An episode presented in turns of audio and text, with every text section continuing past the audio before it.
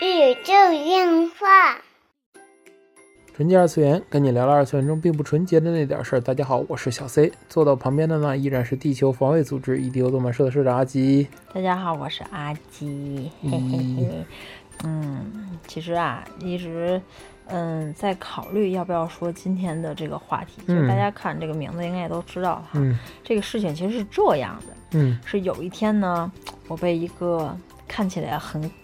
脚鸡的这么一个 CP 所吸引了，然后我发现它是个国产动画，但是人设是个韩国人画的。哎大家都应该知道说的啥哈，《时光代理人》这部嘛。嗯，时光代理人，对，然后我就说，嗯，正好那天跟老 C 一块儿去吃中午饭，我说咱俩不行就看看吧。嗯没想到好在这个 OP 是一个台湾组做的哈，嗨，成功的吸引了他，把他看了下去，呵然后还挺惊喜的，因为我就觉得，因为天门做的音乐嘛，其实也蛮嗯期待的。故事剧情也有很多人之前就就做过嘛，这种什么评测，大家去看就好了。对，嗯，虽然我现在还没看完，我们俩就一起追番的时间很缓慢。不，过到目前来看，嗯，我觉得它的素质还可以，嗯呃，嗯，我觉得还不错，嗯，就整体故事性还好哈。嗯，我不知道先生觉得这部你你先说怎么看待这部作品吧？哦，其实整体看下来，《时光代理人》这一部呃作品能够看出来国漫的一个新的一个趋势。嗯，对嗯，，之前国漫一直以来的趋势在于什么？在于一个叫做投入产出比，嗯或者说是量产比的一个问题。因为其实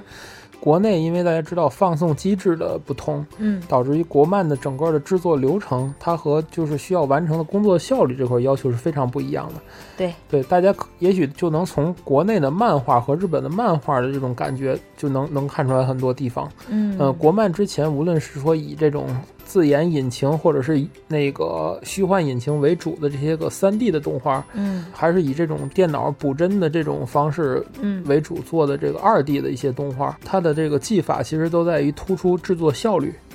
哦，对，明白，对吧？包括就是近两年我比较吃惊的是，国内一些3 D 动画，它已经实现了就是 AI 叫做 AI 路人自动动画，嗯就是它只要生成这个路人的大概的形象，嗯还有一个就是都不用轨迹，就是说这个路人是个什么，就他是在这儿走还是吆喝还是嗯干嘛，他会自己干去，就跟那个游戏里的 NPC 一样，对对对，他也不会影响主角的这个这个这个效果。哦，就是已经省省到这种地步了。其实所以说，国产动画很多很多地方就突出一个效率，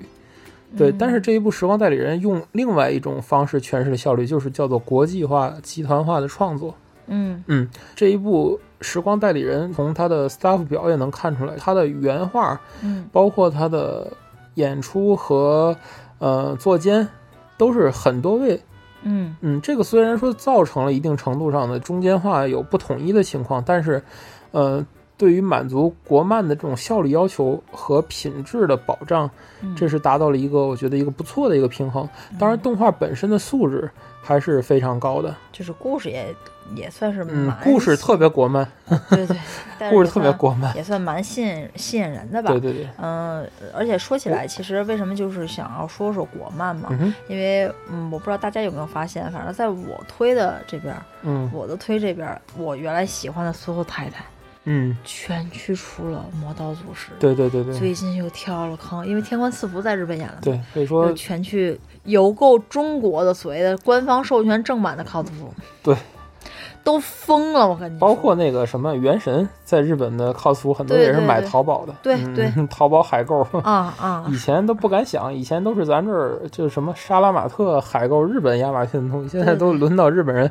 找找海购。购这国内 cos 且服，就特别有意思，就是我之前卖过一个二手，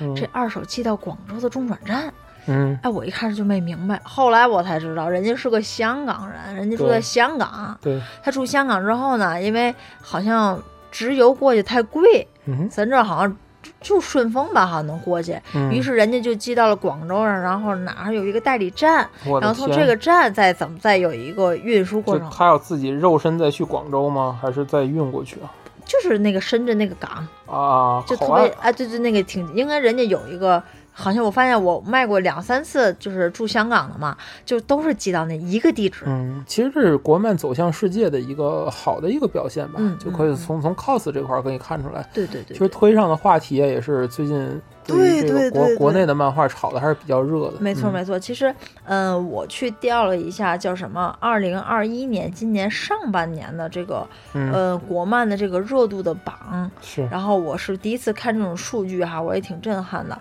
虽然说我多是比较推这个叫啥，因为《天官赐福》的这个动画我也看了，我也很喜欢，嗯我也很推现在这个时光代理人嘛，嗯然后觉得哎，就那种那种萌萌的感觉哈，大家懂哈。嗯但是其实让我蛮意外的是，呃，在截止到六月十六号的这个整个榜的排行的话，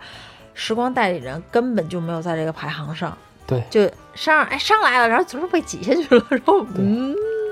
就哎原来是这样吗？就是我反而是有几个，比如说刺客伍六七嗯。在榜上，但是不是很靠前呀、对，第一是万年的那个斗罗大陆嘛，对，斗破苍穹，斗罗大陆和斗破苍穹一直在左右左右，然后就之后第三名，目前来说就截止到六月份吧，六月十五号、十六号左右、嗯是这个叫什么《天官赐福》，然后是《凡人修仙传》，然后是《嗯元龙》，然后是《两不疑》，这两不疑最近也很火嗯，啊，一个那种女性向的那种漫画应该是，然后就是《魔道祖师》，《魔道祖师》紧接其后的是《喜羊羊与灰太狼》。嗯之后是《镇魂街》《熊出没》《一人之下》《全职法师》《刺客伍六七》《仙王的日常生活》和《大主宰》，这是嗯目前截止到的。但是其实啊，嗯，我也当时是觉得，哎呀，很多番的可能挤下去了，可能差不了多少。嗯但是让我很意外的是，《斗罗大陆》和《斗破苍穹》这这两部作品对，是甩其他作品，好一条街。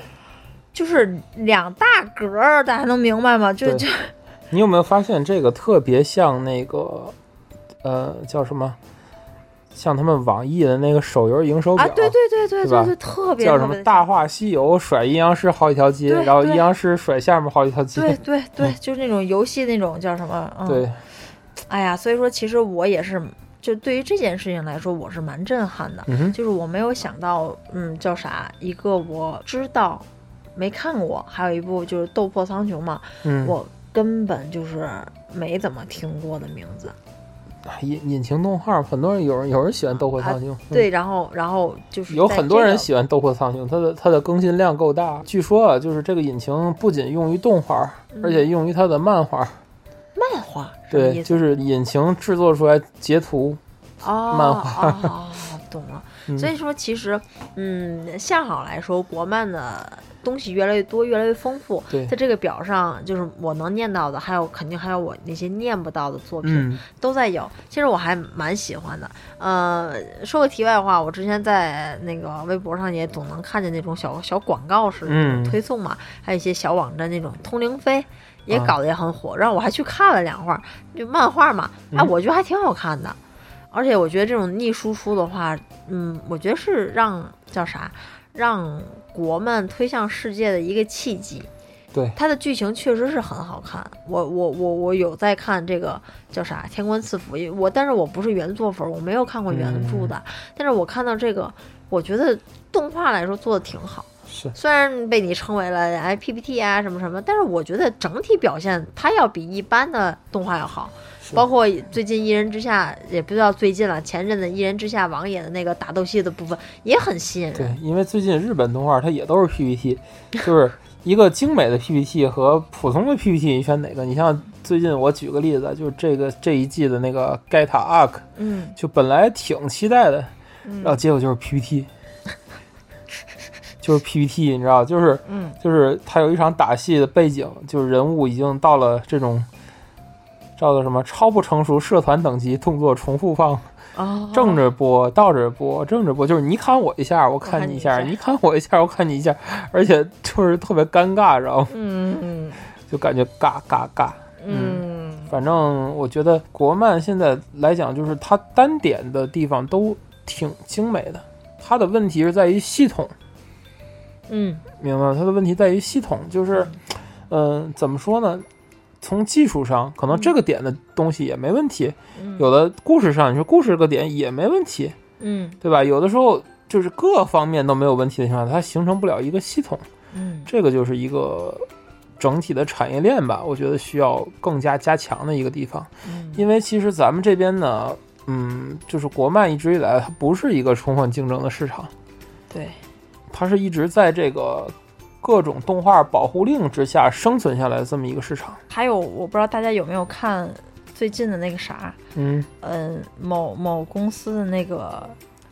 嗯，大厂发布会，对对大厂发布会，对对对对对就是我一开始我以为是那种很正经的发布会，嗯，就是有个人来怎么样，请看什么什么。后来发现，我看了一个一百多分钟的预告片儿，一百分钟的广告，就是全被剪成这样了。嗯但是，然后之后老蔡发出了灵魂的这种疑问，就是嗯市场、这个叫做市场垄断，对不对？对他说群里头也有人群友问，这是不是市场垄断？嗯，他说就是问我，你对资本垄断，对你对这个资本垄断你是怎么看的？嗯他当时发出灵魂发问，在我们看完很枯燥的那种 预告片儿，虽然有标人什么我很喜欢的作品，但是我不行了，吃着我在外边吃着大悦城吃着面，你？能充分感受到，就是国漫现在就是以以叫做引擎这种动画为主的这种无力感，尤其是你的背景是刚看完 EV 啊，对啊、就是手绘的极致之后，你你就回去看见引擎的引擎动画，你可能就是差一点事儿。对，但是我觉得，嗯，资本的这种注入，我倒并不觉得是一件坏事情。嗯哼，我在当天也跟老蔡说了，我觉得有资本的注入，它毕竟要比你去穷着做东西要强。你做东西肯定是你喜欢有热情有爱，对吧？嗯但是没有钱，你什么都干不了。呵，所以我觉得这个东西只要投资方或者当时制片方，我是一个作者，腾讯给我钱，我也愿意啊。对呀、对吧？就是如果说我是一个，他只制片方只要不要过分的去介入制作，嗯，我觉得就这这是一个问题。嗯但现在看啊很多就是中国的这个资方介入制作还是蛮严重的，包括前些日子很早时候那个那个编剧大声疾呼我们要怎么样拆分大财团是吧？啊，就是他们自己又做叫什么，又做制片又做导演，但是我觉得那个是不是很很多在发生在影视影视圈儿因为对他们要捧自己因为的演演员嘛，演员，对，但是影视圈的话，它是要它是要靠人的嘛。嗯。但是我觉得动画动画方面呢，我觉得我更乐意把这种资方的注入看成天使投资，嗯，它只不过是作为一个投资项目去投到里对。孵化出的 IP，对，而且而且还有一个，但是也有作者觉得这叫不平等条约，就是因为他们后续要的那个叫什么，他是在你不行的时候投了你了，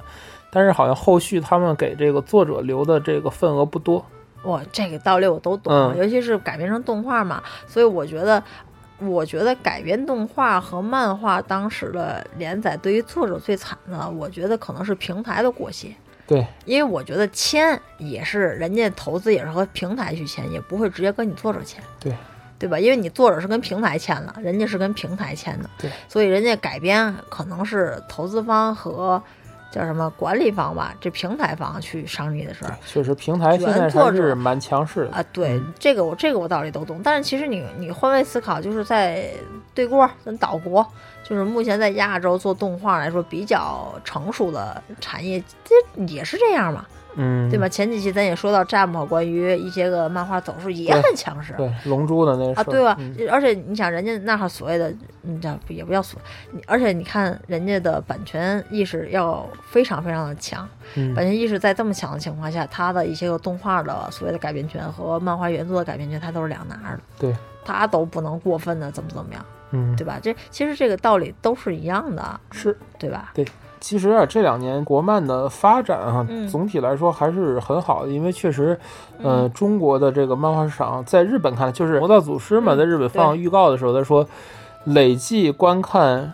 好像是多少一百一十亿嗯点击量是吧？这在日本人看来，就是当时有直直播间都惊，嗯，日本人都惊，因为日本总人口才好像才是几个亿啊，这么多。对没有没有多少人，然后就就相当于他们国民一人看一百次那种感觉，对，就呜、就都惊了。而且其实其实在这个魔道组织去引进之前，嗯，最早的是罗小黑嘛，对罗小黑的大电影进入日本之后，其实引起了很大的一个不同的对，确实，一年之后，然后才有了这叫配音版，然后又有很多人又去看了一遍，对这个这个叫不一样。就是也是此消彼长嘛。日本在一直停滞的过程中，咱们就在一直往前追。对，嗯，这个确实是一个很很良性的一个事情。嗯嗯嗯，但其实说回来啊，就是刚才说的那个话题，就是中国动漫的这个政策保护的问题。嗯就为什么说它还难以成形成这种系统呢？嗯就是因为中国动漫从一九九九年嗯就这个总局关于加强动画片引进和播放管理的通知开始，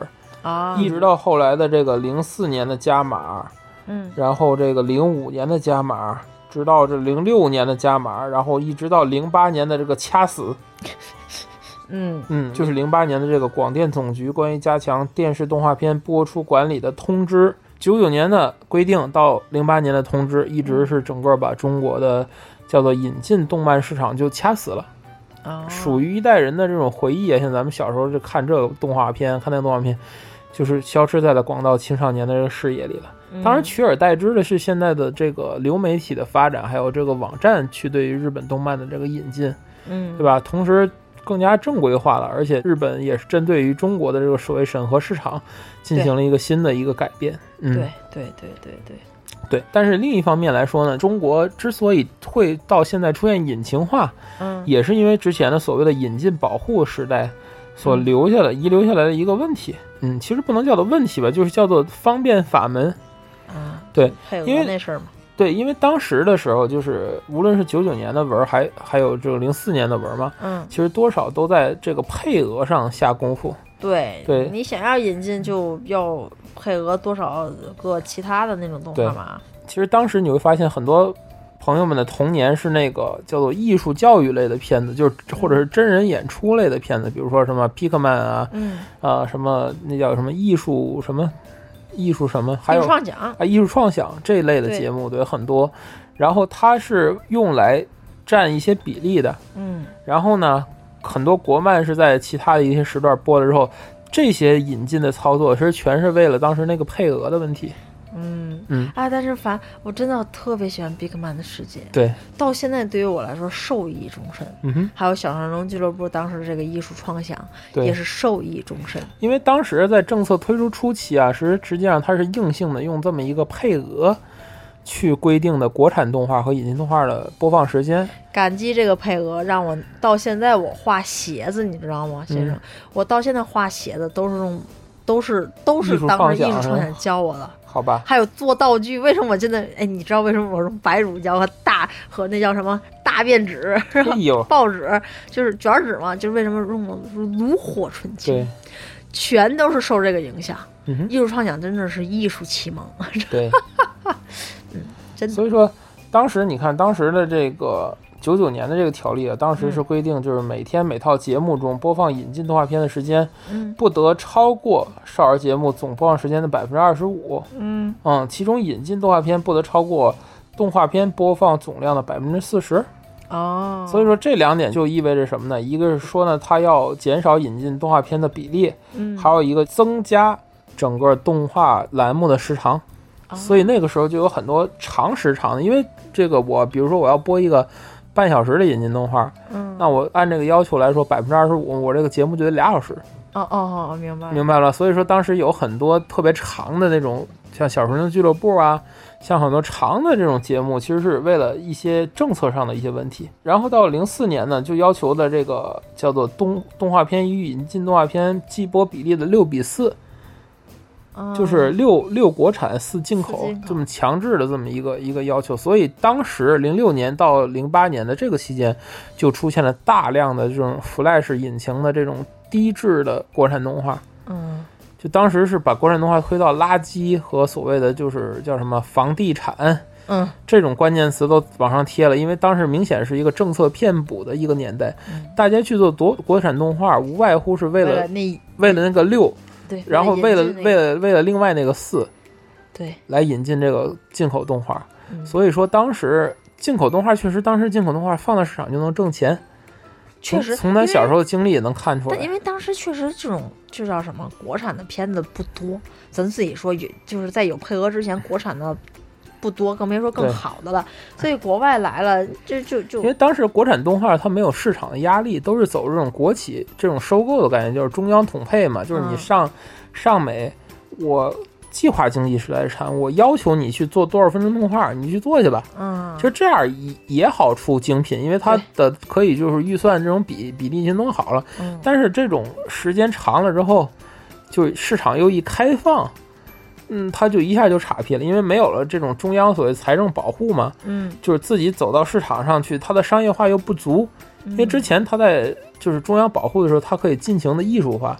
嗯。尽情的去去体现自己的艺术艺术价值，但是它在商业价值的开发上面一直是略逊一筹的。嗯。然后一下咔嚓市场化之后，一下就不行了，就跟很多国企一样，嗯，就我们个对 WTO 之后就干死了很多国企嘛，就是一样的道理。然后又加上当时就是引进动画的魅力太大了，嗯，然后对于这个六比四的硬性规定来说，国内只是选择了一条路，因为它的裁判就这一条的，就是时长，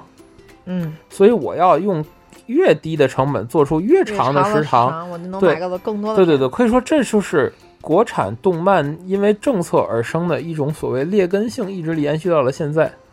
其实我觉得啊，这个我觉得是可能是一点，但是嗯我觉得还有一点也很重要，嗯，就是当时的动画人很少，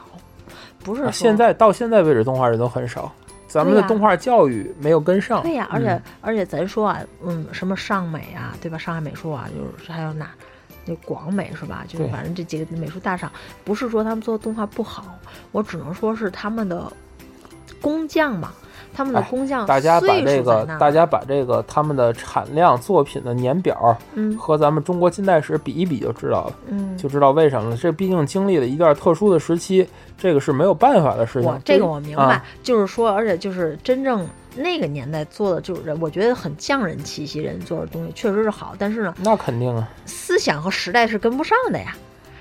思想思想和时代不是说跟不上，而是断了。对呀，所以，它断了之后中间有一，段空白期，对空白之后嗯就没有新人来补上来，是。所以导致了很多东西。而且它不仅是当时的空白期，你你事后对于这个整体价值的修复又是一段时期。对呀、而且你想，嗯为什么当时喜羊羊是那样的，但是后来你最近看看近两年喜羊，它真不一样，嗯又，出了什么羊村守护者什么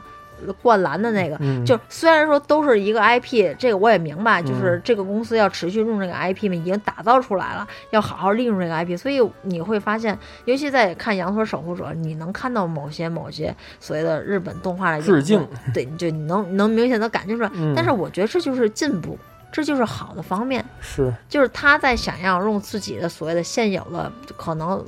被大家熟知的 IP 去做转型，对，我觉得这这不是个坏事情，无可厚非。对吧？这不嗯是个坏事情。我多出几部不同的片子，可能会有人喜欢，小朋友可能会看，甚至他的父母可能会喜欢。对我觉得这就 OK 了，对，对吧？其实咱们这一期啊，说了这个国产动漫的现状，还有这个为什么一路走来是这样的。我觉得，呃，总结一句话啊，真的是希望国产动漫能够走得越远，嗯能够这个给大家带来更好、更精美的商业作品。嗯真的，真的，就是别看 EV 的新剧场版，嗯，这么吹啊，就是其实它是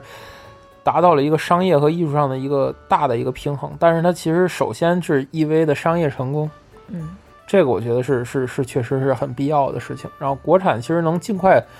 走出这个令人又爱又恨的这个政策阴霾吧。你看政策是好，保护了国产动画，但是它的问题是什么呢？它问题是遗留了一些个叫做国产动画很多方便法门。嗯嗯，但是这种方便法门现在又是一个毒剂，就是刚才你说那个这种引擎化、三 D 化的动动画是有流量的，是有有有收益的，是有效果的，大家都会去做，然后产量也有保证，动不动就年番，动不动就年番，对，就是而且作画也不崩，引擎引擎动画以前嘛，动画哪有崩？啊对呀、就就变成了一个很方便的一个法门了。我我我是怕这样，但是我也希望就是由他们养出来的资金能够扶植更多的这种新人导演出来。中国动画是是太缺导演这一层面的东西了。对，嗯，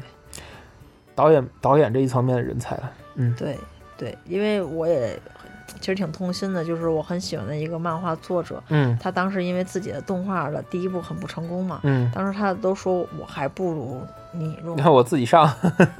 他后来说我我自己上啊，我自己上我改了很多，就是我他当时说一句话，我就就我其实心里挺别扭的。嗯他说我还不如去做三 D 动画了，这样最起码我的我我的人物是不会崩，是不崩的，好吧？哪怕就就做成就那种叫什么，就那种就是现在很游戏三转二那种，我还不如做成这样，最起码能保证我它是不崩。呵呵，就是你以为三转二就很很很很便宜吗？，所以说其实就看看是，罪恶装备。但凡你想哪一个作者不希望自己的作品、漫画作品被改编成一个非常棒的精良的动画，谁也不会走那条哎那，肯定是对吧？对吧？所以我就很嗯，哎，还是希望能尽快这个市场化吧。我觉得现在虽然说已经很市场化了，但是我还觉得还是尽尽快拉到